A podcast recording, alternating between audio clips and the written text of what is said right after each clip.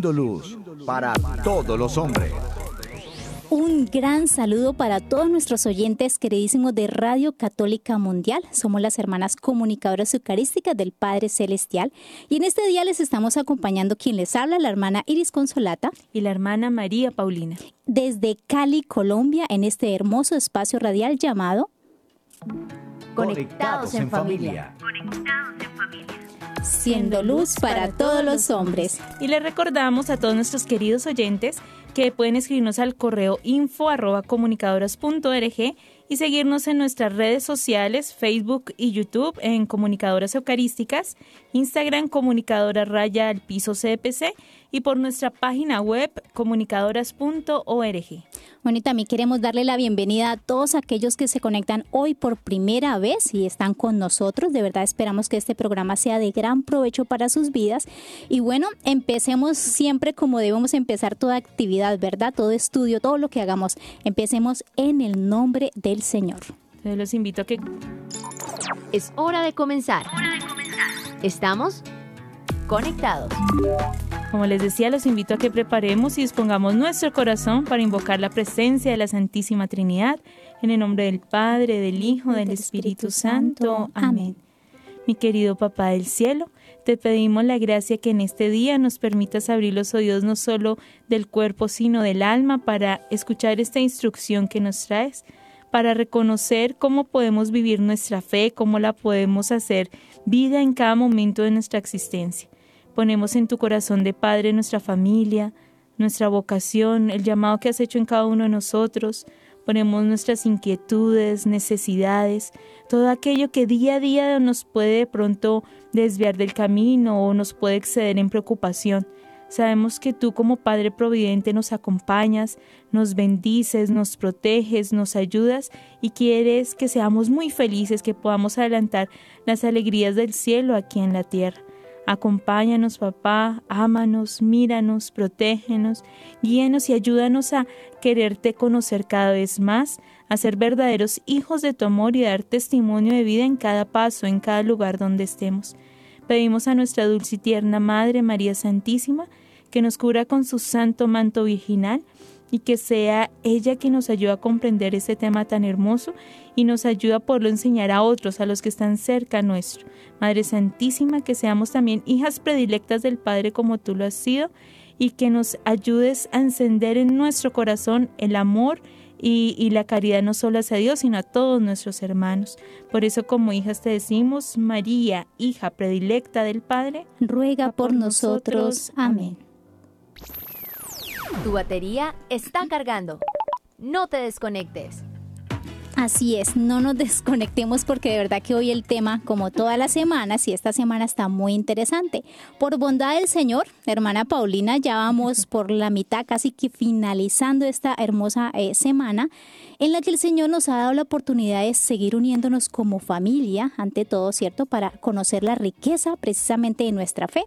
La semana pasada estuvimos viendo qué cosas nos desconectan del amor del Señor. Veíamos que realmente eh, nos hace falta una gracia especial del cielo para poder creer en los milagros que Dios puede hacer en nuestra vida, ¿cierto? Todo es con gracia. Creer en que Él desea lo mejor para nosotros, creer en que Él nos da la gracia del perdón, de la alegría, en fin, que está presente en el sacerdote y que su misericordia nos ayuda a renovarnos, a perdonar y a levantarnos de nuestras luchas. Así es, hermana Consolata, estuvimos reconociendo también que Dios quiere brindarnos su amor, quiere brindarnos su alegría, su perdón y su misericordia. Por eso en esta semana vamos a seguir ahondando eh, lo que queda de semana en esa respuesta adecuada que nos corresponde darle a Dios. ¿Y cuál es esa respuesta?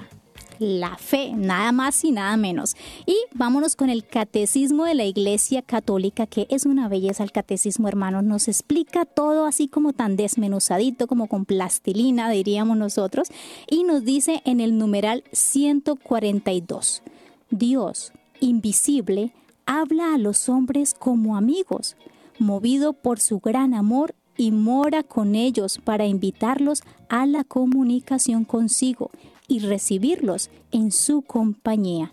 Entonces, la respuesta adecuada a esta invitación, ¿cuál es? La, fe. Definitivamente, hermana Consolata, creo que todos nosotros como católicos debemos adentrarnos como hemos dicho, en la lectura de la Sagrada Escritura. También qué bonito sigamos, como hablamos ayer, del catecismo, esos libros, buenos libros espirituales, para encontrar esas respuestas tan claras que nos que hay veces necesitamos en nuestro diario caminar. A veces perdemos demasiado tiempo viendo memes, que está muy de moda, viendo los shorts, la novela, TikTok, lo que sea, y perdemos tiempo viendo tantas bobadas, perdónenme la palabra, que hay veces eso nos hace más daño que el provecho. Y son cosas que verdad para la salvación no nos sirve para nada, al contrario, nos quita tiempo para salvación. La iglesia siempre tiene las respuestas a nuestras preguntas, pero debemos buscarlas, ¿no? Muy cierto, hermana Paulina. Darle a cada cosa su lugar y su tiempo adecuado, ¿no? Ahora el catecismo también está digital, es súper lindísimo tenerlo en el celular, en la tablet, bueno, donde sea, en el computador, y es muy fácil, ¿cierto? Así que es bueno que nos pongamos más en esa tónica de leer, de escudriñar en nuestra fe. De hecho, aquí en Conectados y como familia, pues esperamos ir alimentándonos de, la Eucaristía, de estas fuentes verdaderas, de la tradición, del catecismo, que es básico para todo católico, ¿cierto? De los escritos de los santos, en fin, vamos a ir nutriendo nuestra fe con todo aquello que sea necesario. Y precisamente por eso nosotras eh, preparamos estos temas, ¿cierto? Porque pues eh, eh, no es que estemos inventándonos algo de nuestra fe, sino que vamos a lugares sólidos y pues que están muy bien documentados y vamos de una manera profunda para que así abriendo nuestro corazón pues podamos tener razones de nuestra fe y podamos vivirla adecuadamente. Claro, hermana Consolata, porque sabemos que la mejor respuesta que le podemos dar a Dios es nuestra fe. Y hablemos de ella en este día, sigamos hablando con este tema, recordando que eh, el nombre del tema es La fe, don de Dios. Así que invitamos a todos nuestros oyentes a adentrarnos en este precioso tema y empezaremos con una frase de nuestra espiritualidad. Conéctate con este pensamiento. La fe es un don, pero hay que estar dispuestos a recibirlo. Wow. Definitivamente Dios es tan bueno que no nos obliga ni siquiera a recibir un don tan precioso, ¿no? La semana pasada justo hablábamos de que el don de la alegría y del perdón, ¿cierto? Y pues llegamos a un punto específico en donde decíamos que era necesaria la disposición. Lo mismo es con la fe, es un don y es necesario pues que haya una apertura del corazón para poder recibir ese don tan inestimable tan precioso de Dios como lo es la fe, ¿cierto? porque recordemos que la fe es como una puerta abierta que en dentro de nuestra alma que nos dispone para recibir un mundo lleno de bendiciones de parte de Dios, toda una vida, o sea, la fe cambia absolutamente toda nuestra vida, hermanos, por eso es muy importante que conozcamos de qué se trata. Claro, hermana, y hay una relación estrecha entre fe y libertad. Pues por la fe el hombre se entrega libremente a Dios, por ella se esfuerza por conocerle, por hacer su voluntad, y nadie puede obligar a otro a creer en Dios, o imagínense ustedes que tiene que creer o se va a condenar. No, esto es una respuesta libre del hombre, sino como haríamos, yo haría toda mi familia obligarla por las malas, pero no, es de verdad respetar esa libertad eh, para creer en, aquel que nos ama. Sí, porque ya, ya no sería fe, sino una imposición que de plano se nos ha criticado en algún momento a la iglesia por, por eh, cierto, porque se nos critica y se nos juzga de eso y no, no imponemos. El catecismo claramente nos indica que la fe es la respuesta del hombre a Dios. Esto es como, eso es como cuando uno tiene un celular, hermanos, y el celular timbra y timbra y timbra. Bueno, Dios llama, ¿cierto? Y tiene respuestas para nuestras vidas. Pero si nosotros no contestamos el celular, ¿qué pasa? Pues no nos enteramos de nada. no hacemos amistad con el que está al otro lado del celular, ¿cierto? Entonces depende de nuestra respuesta, depende de nosotros si estamos dispuestos a contestarle a Dios, a creerle, a decir, sí, aló, Señor, aquí estoy y, estoy creyendo en eso que, que a lo que tú me estás llamando. Y es verdad, eh, el Señor nos habla y nos llama de muchísimas maneras, solo que el mundo nos distrae lo que decíamos de los memes, estar viendo ahí el celular, nos como que nos metemos en esa cosa y nos olvida la llamada de Dios que está afuera gritándonos, queriendo decir que, que, que nos quiere felices. El, mire, cuando la fe aumenta, el mundo nos habla de Dios, todo nos habla de Dios, casi nos grita su presencia. Es por eso que las cosas, incluso difíciles o incomprensibles, nos impulsan hacia Él y a creer en Él. Cabe recordar, hermanos, aquí que eh, la fe es un don que es sembrado en nuestra alma en el momento del bautismo. Miren esta belleza, donde nosotros recibimos la fe en el momento del bautismo. Entonces ya la tenemos, ¿verdad? Pero es importante darle crecimiento y eso depende de nosotros, de cada uno de nosotros.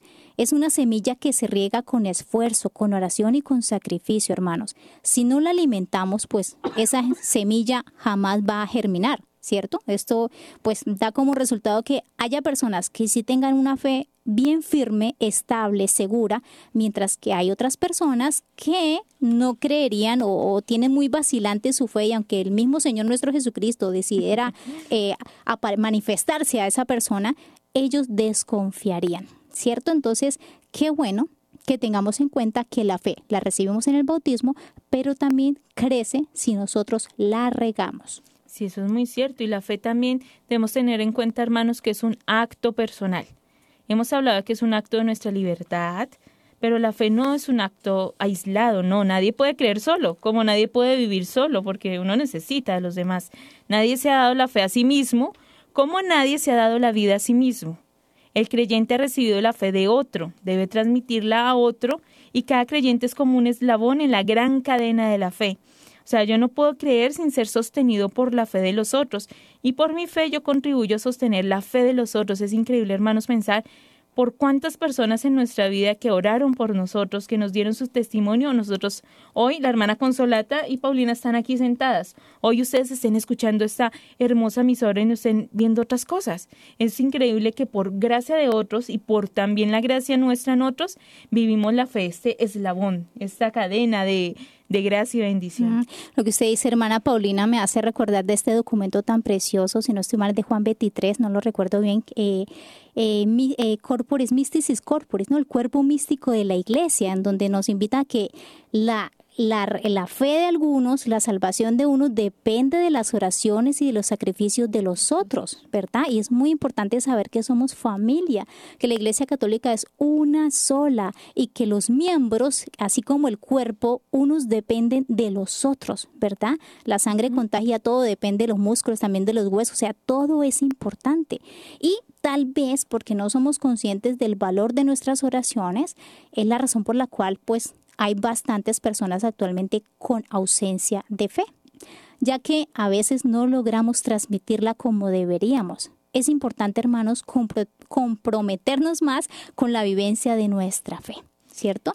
Cuidamos, que tengamos cuidado con transmitirla, porque si no la transmitimos pasa como con el agua. Yo sé que ustedes han escuchado mucho esto, pero es una realidad física y es una realidad en la vida espiritual también. Cuando el agua se estanca, ¿qué pasa? Se pudre, se daña, huele mal. El agua siempre tiene que correr. Nuestra fe siempre tiene que correr como, como ríos, como torrentes, como nos habla en las escrituras, porque de lo contrario se nos pudre.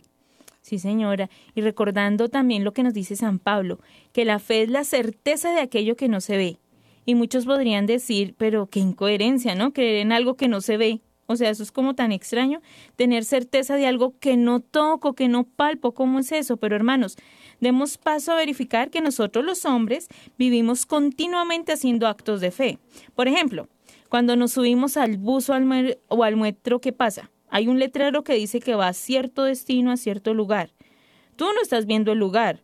Nadie te garantiza que el conductor cumpla con la ruta aún así crees sin ver. O sea, tú dices, este va para este pues obvio es un acto de fe, yo me subo y espero que llegue a su destino, ¿no?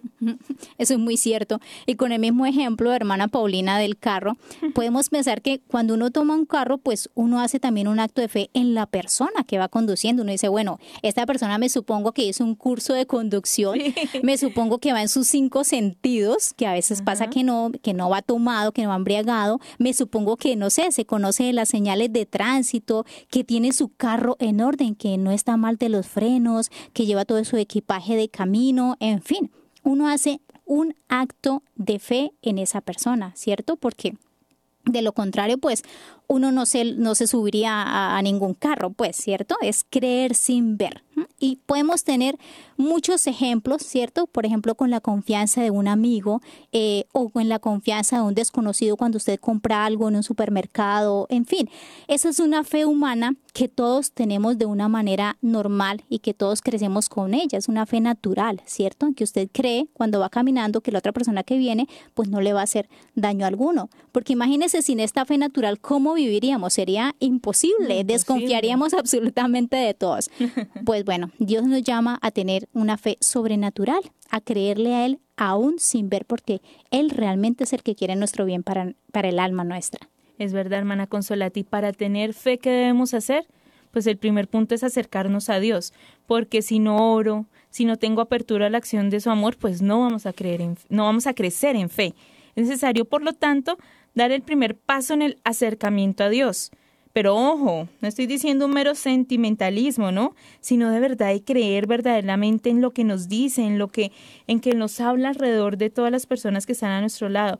Por tanto, lo importante es seguir sus mandamientos, porque recordando lo que nos decía San Pablo con la fe, hay una recompensa grande y esa recompensa se llama el cielo, es la eternidad. Por eso hay que, tenemos que buscar de Dios, buscar cumplir sus mandamientos y, y estar en continua comunión con Él, porque no es nada fácil, pero tampoco es difícil, es, es una gracia especial que Dios nos da. Eh, hermana Paulina, usted mencionó algo muy importante, creo yo, eh, ahora poco eh, vengo de vacaciones y estuvo como un poco más expuesta afuera, ¿cierto? A la vida común, a la vida corriente, eh, vida, me refiero a las labores cotidianas diferentes a la vida consagrada.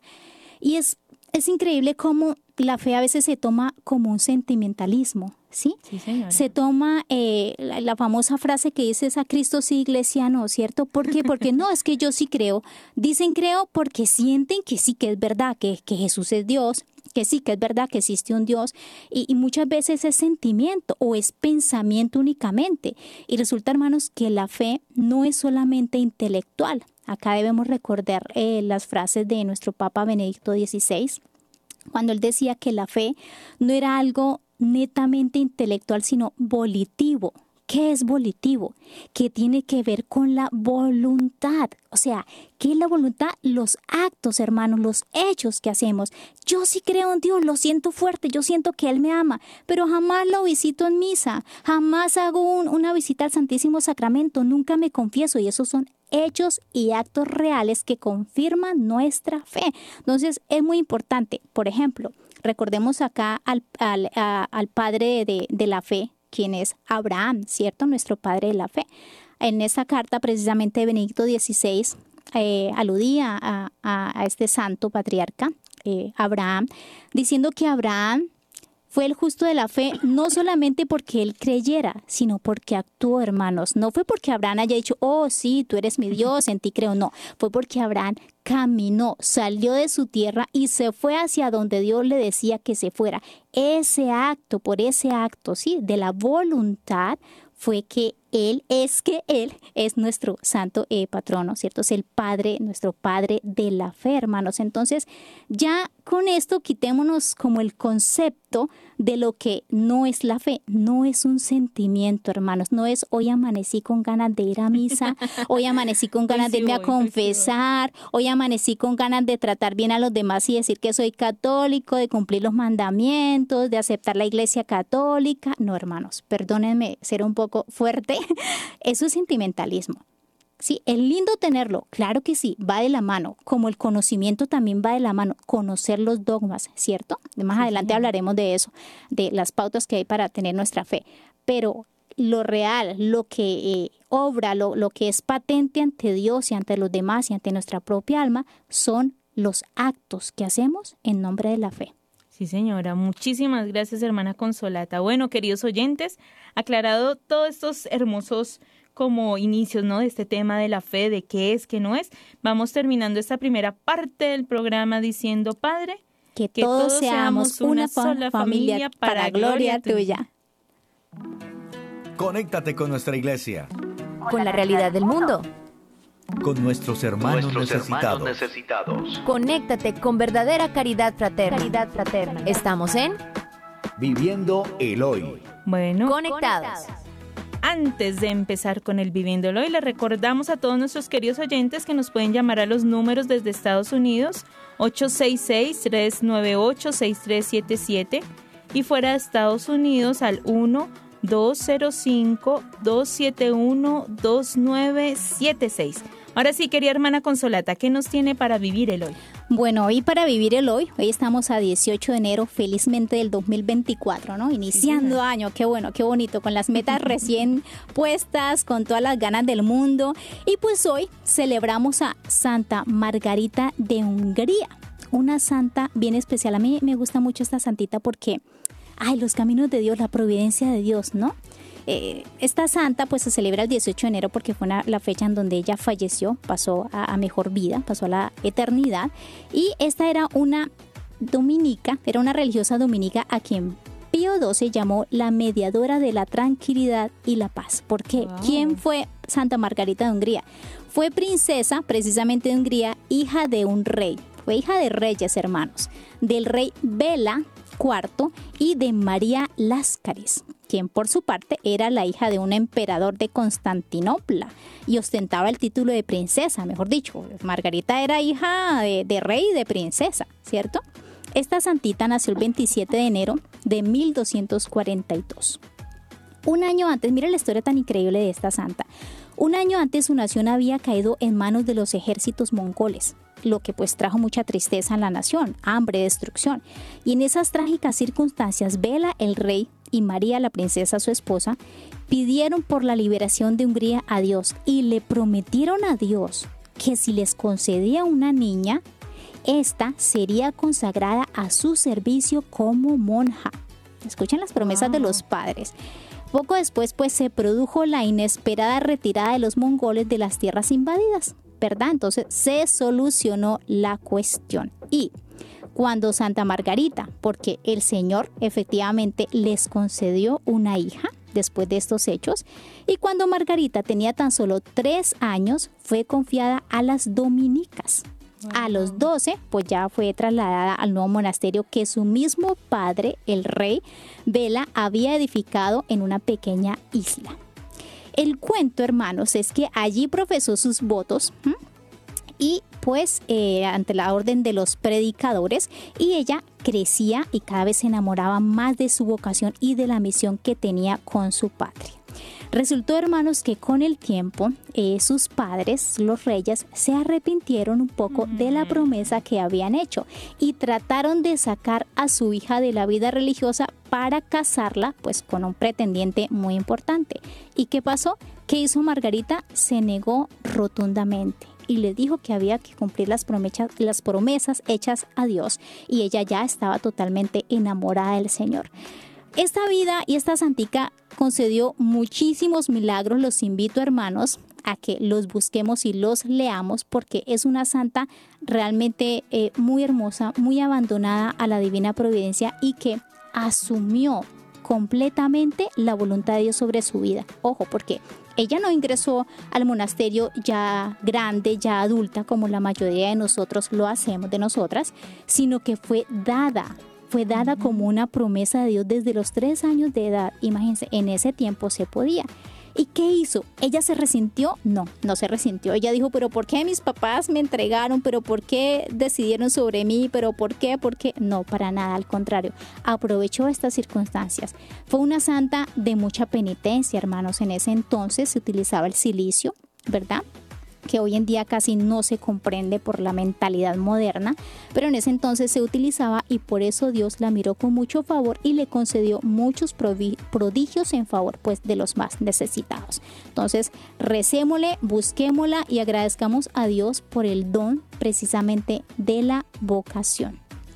Sí, hermana Consolata, qué hermosa historia. una santa preciosa. Pidámosle a ella que nos ayude a ser fieles en lo que le prometemos a Dios, ¿no? Porque decimos tilín tilín y después, ay señor, no, yo hago otra novena para cambiarla o yo hago otra cosa y es importante que, que ahí es un acto de fe, creer que el Señor cumple, hace cosas y, y prometerle cosas. Mejor eh, vivir la fe así sin promesas, pero si no, si las hacemos, que no están mal, poderlas cumplir. Y algo muy bonito en esta santa es ver cómo la vocación compromete a la familia entera. Sí, Yo siempre lo he dicho y no me cansaré de repetirlo. La vocación no es un don que Dios dé a una persona, es un don y un regalo que Dios da a toda una familia. Porque toda la familia se compromete, tiene que aceptarlo. Si no, es un don que no se aprovecha. La persona lo aprovecha. Quien está en la vida consagrada, pues definitivamente lo aprovecha. El sacerdote lo aprovecha, claro que sí. Pero la familia, en ocasiones, no aprovecha lo suficiente por no creer, eh, precisamente por el tema que estamos hablando hoy, ¿no? Por no tener fe, por no aceptar o por eh, equivocarse o, o- o por... eh, ¿cómo diríamos? Por retirarse de ese, esas promesas que se hacen muchas veces, ¿verdad? Porque he escuchado en más de una ocasión cómo las mamás de algunas de nuestras hermanas o algún sacerdote le prometen a Dios sus hijos y después cómo les cuesta cumplir esa promesa. Y hay que cumplirla, porque Dios cumple y espera que nosotros también cumplamos. Entonces, pidámosle a esta santa de hoy, 18 de enero, Santa Margarita de Hungría, que nos regale la gracia de aceptar las vocaciones si hay en nuestras familias o de pedirle a Dios que nos regale también ese don, que nuestra familia haya algún Ay, llamado, sí. ¿por qué no? Precioso me parece eso. Hermoso, hermana Consolate. Vamos a saludar entonces en este momento a todos nuestros queridos hermanos que están conectados en YouTube y Facebook. Saludamos a Lorena, Anita, a Cecilia, a Estela, a Balbina, a Dani. ¿A quién más saludamos, hermana Consolata? a doña Miriam, a Lugeria, a Lilia, a Katia, a Amelia, Rubén, bueno, hay un resto de personas que actualmente nos están viendo, a Verónica, a Domingo, a Angie, a Ignacio, a Neri, a Lulué, bueno, en fin, a todos aquellos que están ahí en sintonía, muchísimas gracias y esperamos que, que pues estos temas de verdad crezcan, nos hagan crecer espiritualmente. Si no se queden con eso en el corazón, por favor, hay que darlos a conocer a los demás. En sus redes sociales también compartir la frase que más les haya gustado en este día y, y llevar la evangelización porque debemos cimentar nuestra fe, crecer en gracia y en virtud. Hay algo muy bonito hablando de la Santa de hoy, Santa eh, Margarita de Hungría, y es que todos los días, hermanos, todos los días hay un santo. Todos los días. O sea, Mínimo si no uno. mínimo, y es más, mínimo uno, porque hay muchos más. Si en nuestra, de pronto en nuestra iglesia local, que en nuestro país no celebramos algún santo, Parroquia. seguramente en la iglesia universal sí. En la iglesia universal todos los santos días hay santos, a veces hay tres, cuatro, cinco. Seis, ¿no? diez. Exacto, entonces para crecer de verdad, precisamente en el tema que estamos hablando en nuestra fe, tengamos la sana costumbre de leer diariamente cuál es el santo del día y encomendarnos espiritualmente. Se lo digo por experiencia, trae mucho provecho espiritual. Encomendarnos espiritualmente al santo del día de hoy. Precisamente ayer fue San Antonio Abad, un santo al que amo montones, San Antonio Abad, patrono de los animales también, así como San Francisco y no estoy mal. Muy hermoso y es bonito leer la vida porque estos hombres fueron hombres, mujeres llenos grandes de fe, o sea, gente que, que, que no se amedrantó, gente que, que tuvieron valentía, gente que, que no les dio miedo entregarse a las cosas de Dios, a las obras, que lo proclamaron, que lo transmitieron y que ahora son grandes. Y nosotros incluso hasta les pedimos favores. Sí, señora. Bueno, queridos hermanos, esto ha sido nuestro Viviendo el Hoy. Seguimos conectados. Seguimos conectados. Bueno, bien, retomando nuestro tema, hermanos, que cómo se llama? La fe, Don de Dios. Eh, veníamos hablando de que la fe no se puede quedar en un sentimentalismo, eso ya lo tenemos supremamente claro. Es necesario que la fe madure, por ello les queremos compartir tres deberes que tenemos con nuestra fe. Listo, entonces, primer deber, conocerla. Básico. Hay que conocer. Nadie ama lo que no conoce, ¿cierto? Saber de qué se trata la fe, pero aún más interiorizarla, es decir, hacerla parte de nosotros. Todo hombre, toda persona tiene el deber de conocer las principales verdades de fe. Y aquí, pues, eh, nos, nos estamos deteniendo, hermanos, específicamente en, eh, pues depende del estado, ¿cierto? De cada persona, tiene que profundizar más o menos dentro de la fe. Ojalá que todos fuéramos más, ojalá que nadie dijera, no, es que yo soy casado, entonces pues no, con lo básico tengo, no, hermanos, todos estamos llamados a conocer completamente, ¿cierto?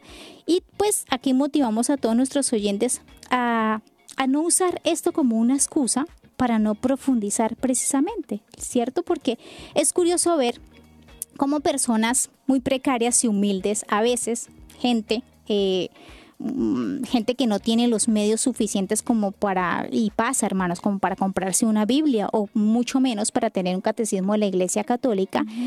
Y muchas veces estas personas son más interesadas en conocer la fe que aquellos que tienen muchos medios, medios económicos, medios de tiempo, muchas disposiciones pues para profundizar en las verdades de la fe. Y ahora, ahora con el internet, con los medios digitales es mucho más fácil.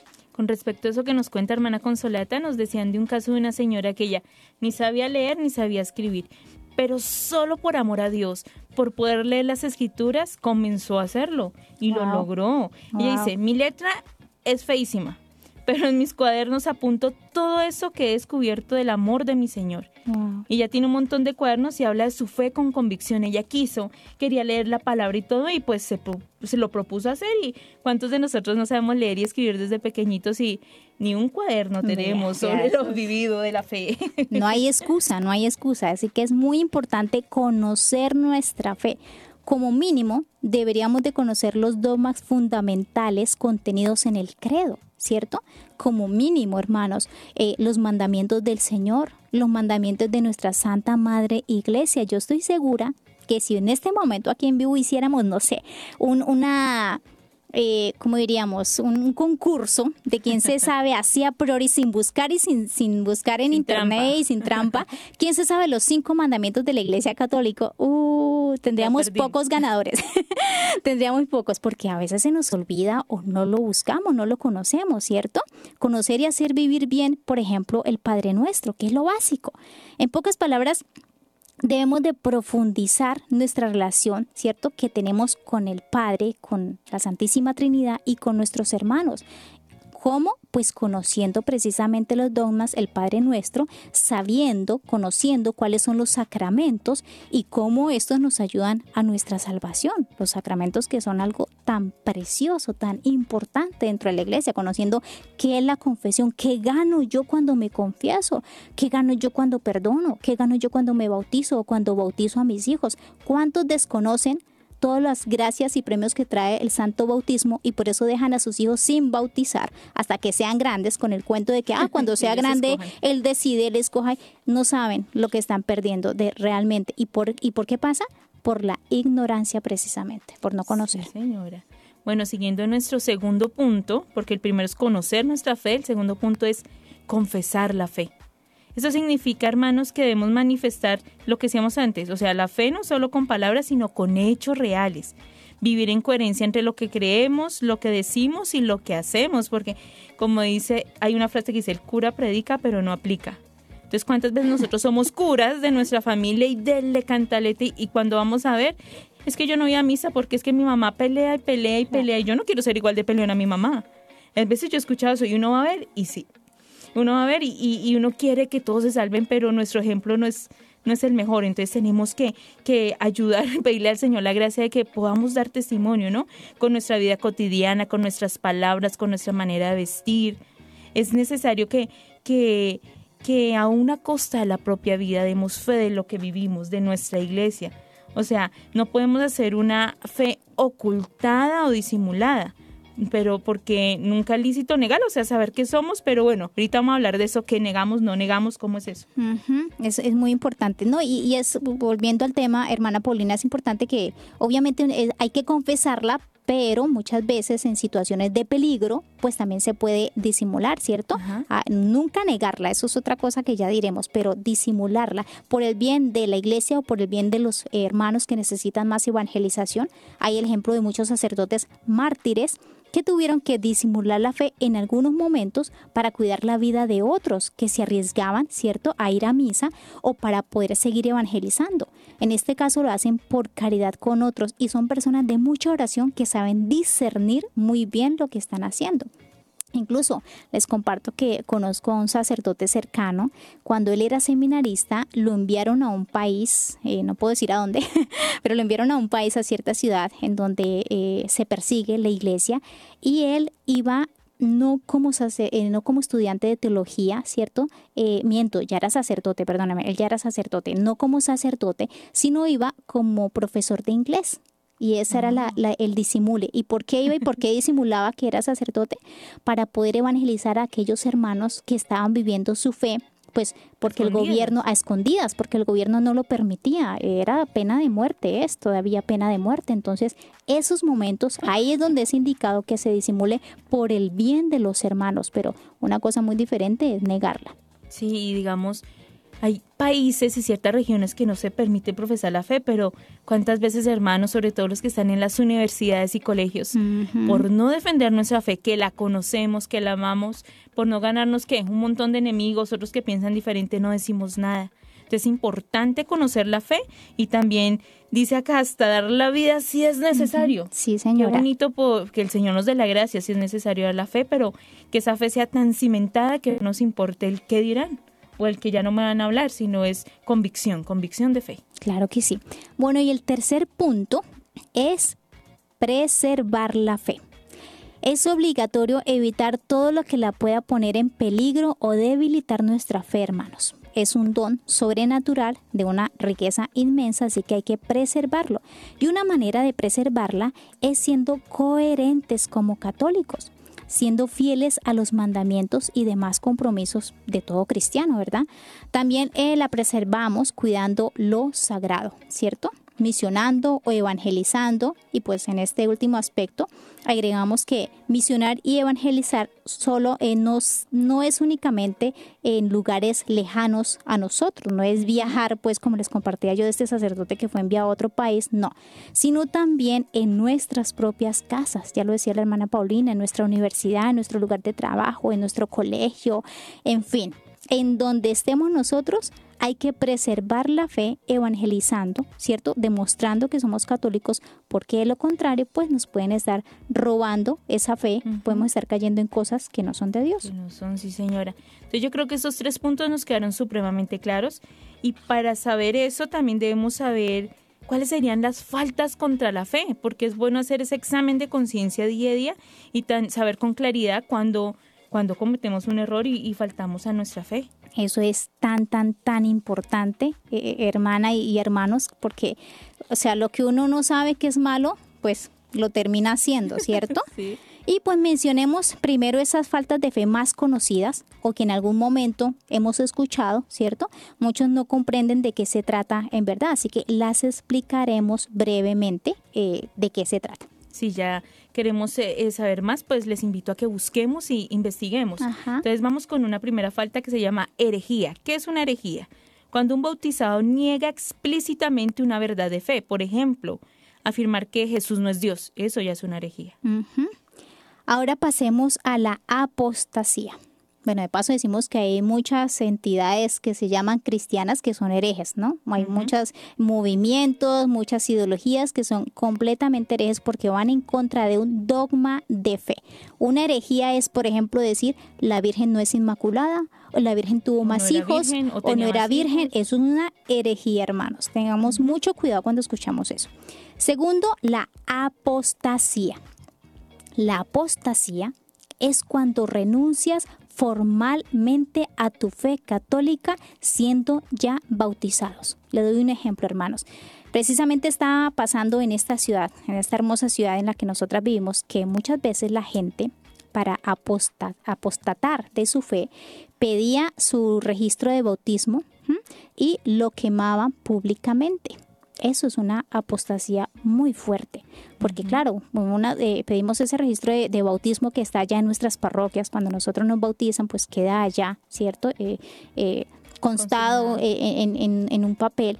Y la gente, para apostatar muchas veces en grupos satánicos o no sé qué más cosas, quemaban ese registro diciendo que ya eh, que no creían en Dios, que ya no era católico, que no era religioso, que moría para Jesús y que hacían otra vida. Entonces, qué fuerte eso, hermanos, si se llama apostatar. Bueno, vamos con el tercero que se llama cisma. Y esto es muy importante, hermanos. Cuando te desligas totalmente del Santo Padre y la autoridad de la iglesia, o sea, cuando hay división, Cuando hay un caso es que dices que este no es el Papa, es que el Papa es el anterior, es que este es el Papa, todo eso, hermano, se llama cisma y automáticamente hay excomunión, ¿no, hermana Consolata? Hay que tener mucho cuidado, con eso. Yo he escuchado a muchas personas cercanas que dicen, no, este Papa no es, yo voy con no sé qué, y este Papa, hablar ya mal del Papa, estar en contra de lo que dice, eso ya es cisma, eso es un, es un, una división muy grande, entonces debemos tener mucho cuidado e investigar muy bien quién dijo eso, quién no. Hay un ejemplo grande que después del Vaticano, del Concilio Vaticano II hubo eso mismo, cisma, división, y se comenzaron a crear muchas iglesias, dicen ellos, entre comillas, católicas, pero que van con la primera, con la renovación, con la no sé qué, nada. Todo eso es cisma, hermanos, con mucho cuidado. Sí, el caso de los que no aceptaron las normativas del Concilio Vaticano II.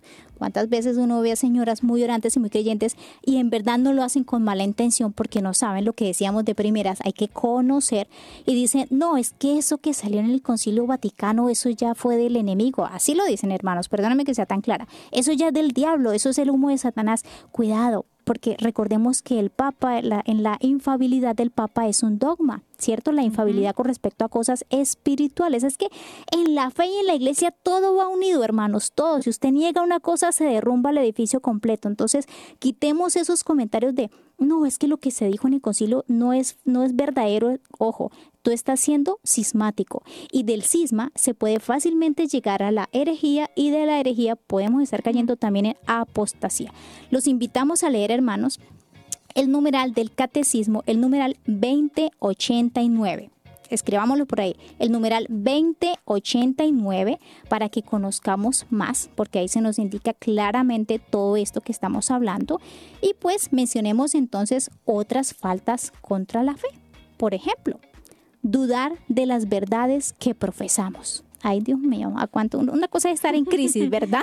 ¿A cuánto nos ha pasado? Una cosa es estar en crisis y otra cosa ya es dudar conscientemente. Es poner en tela de juicio lo que Dios mismo nos ha revelado. Otro puntico que podemos hablar también es la indiferencia.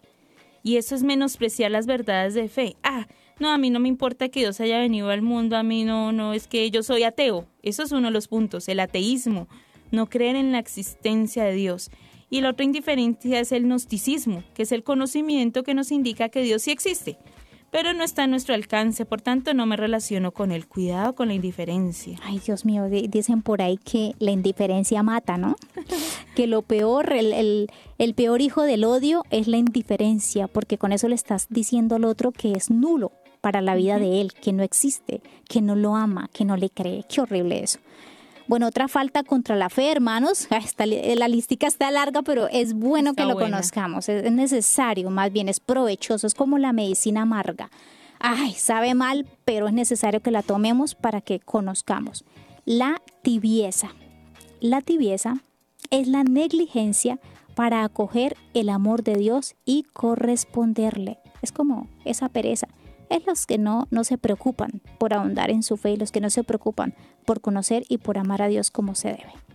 Bueno, vamos con el otro punto que es el odio a Dios, que es negar la bondad de Dios, rechazarlo y juzgarlo.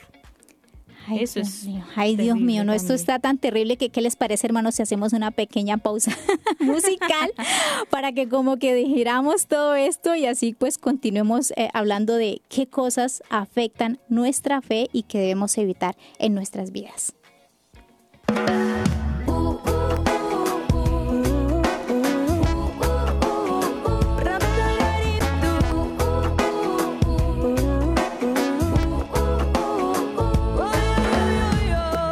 Cuando piensas que no hay más salida y se agigantan todas las heridas. No tengas miedo, pues su cercanía se deja sentir.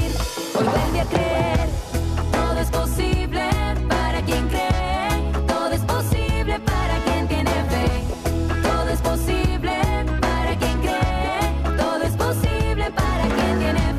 Que para el mundo es imposible, con un milagro lo hace posible. Muchos hallarán consuelo en su amor. Aunque a veces sienta la desconfianza, solo tú me devuelves la esperanza.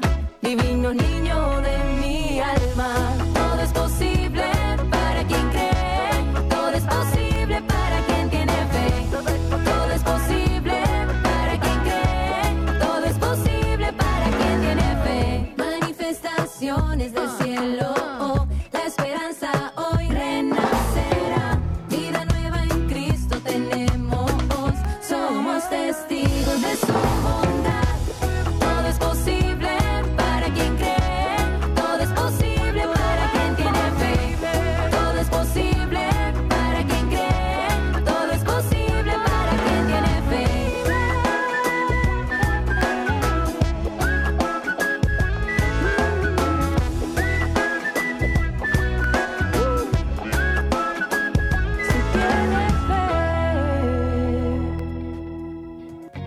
Seguimos conectados.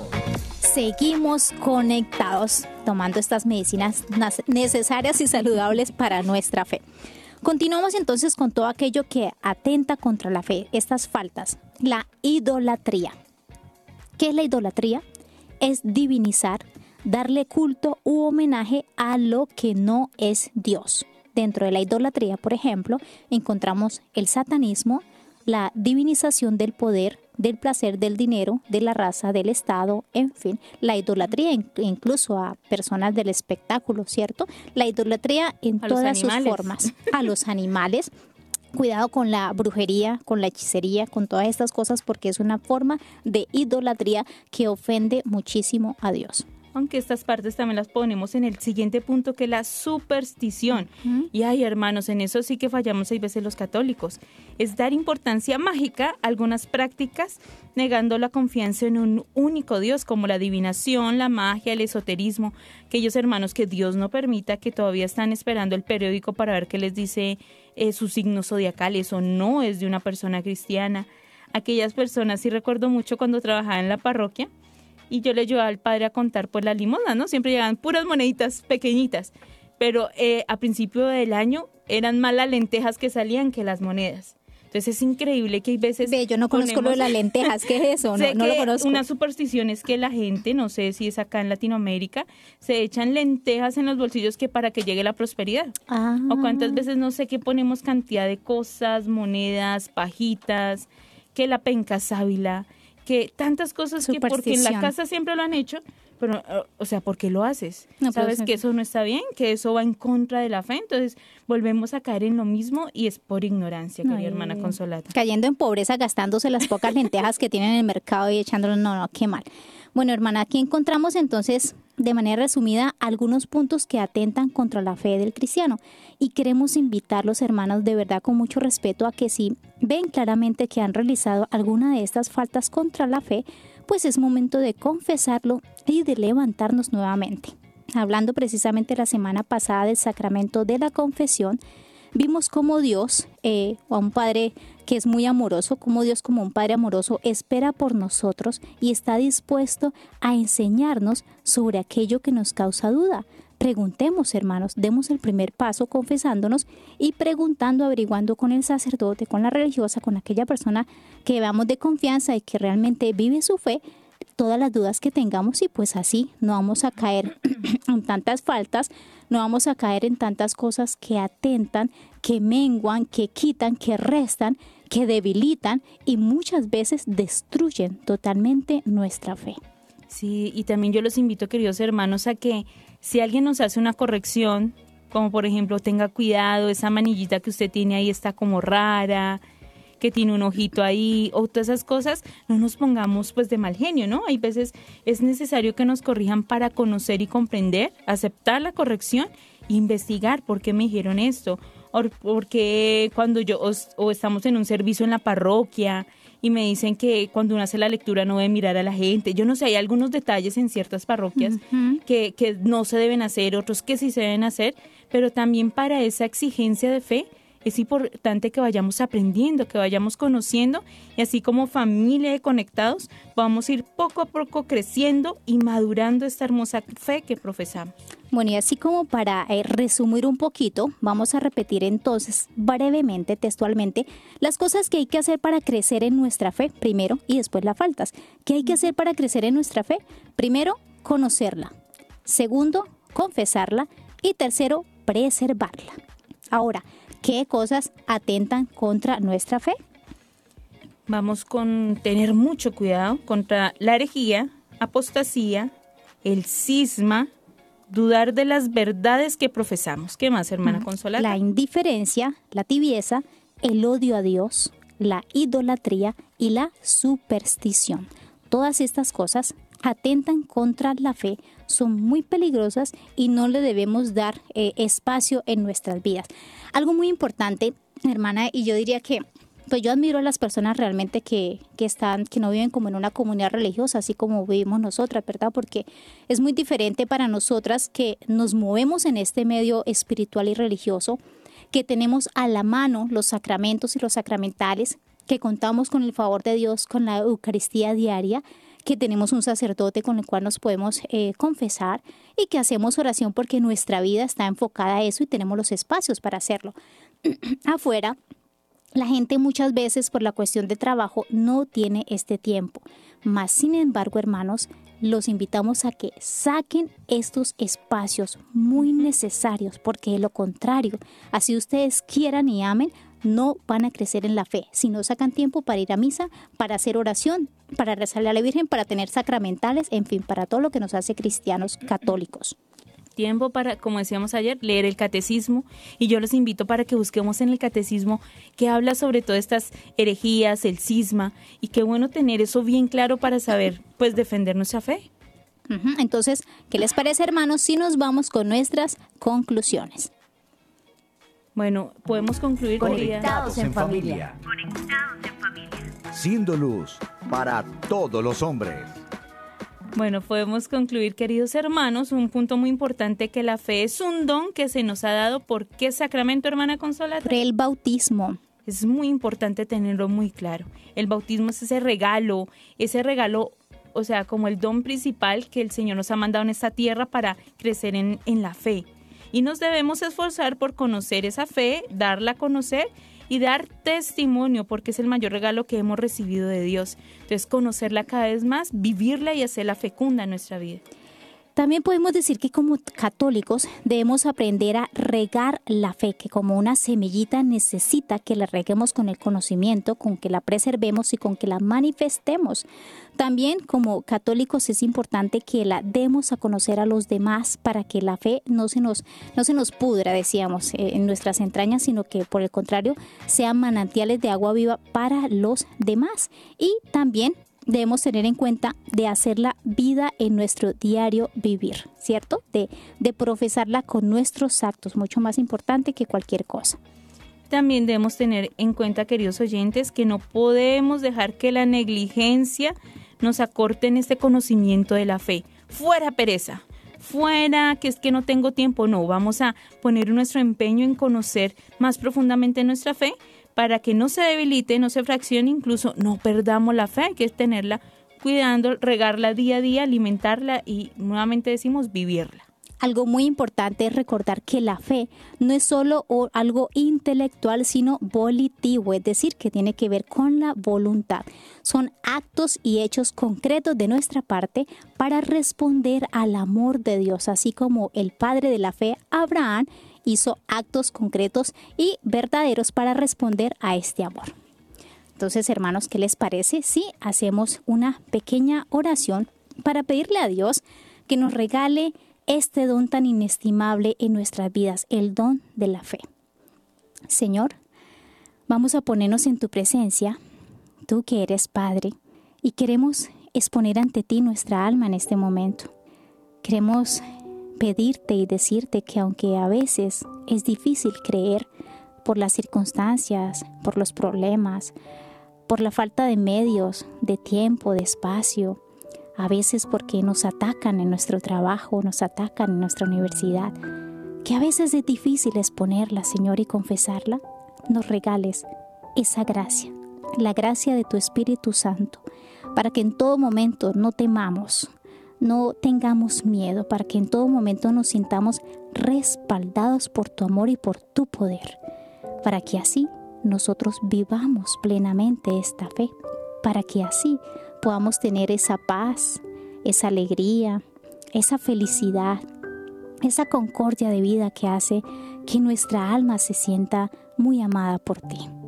Señor, te pedimos esta gracia a nosotros, que somos tus hijos amados, que no nos abandones, que no dejes de tus manos aquello que un día empezaste y que aumentes nuestra fe.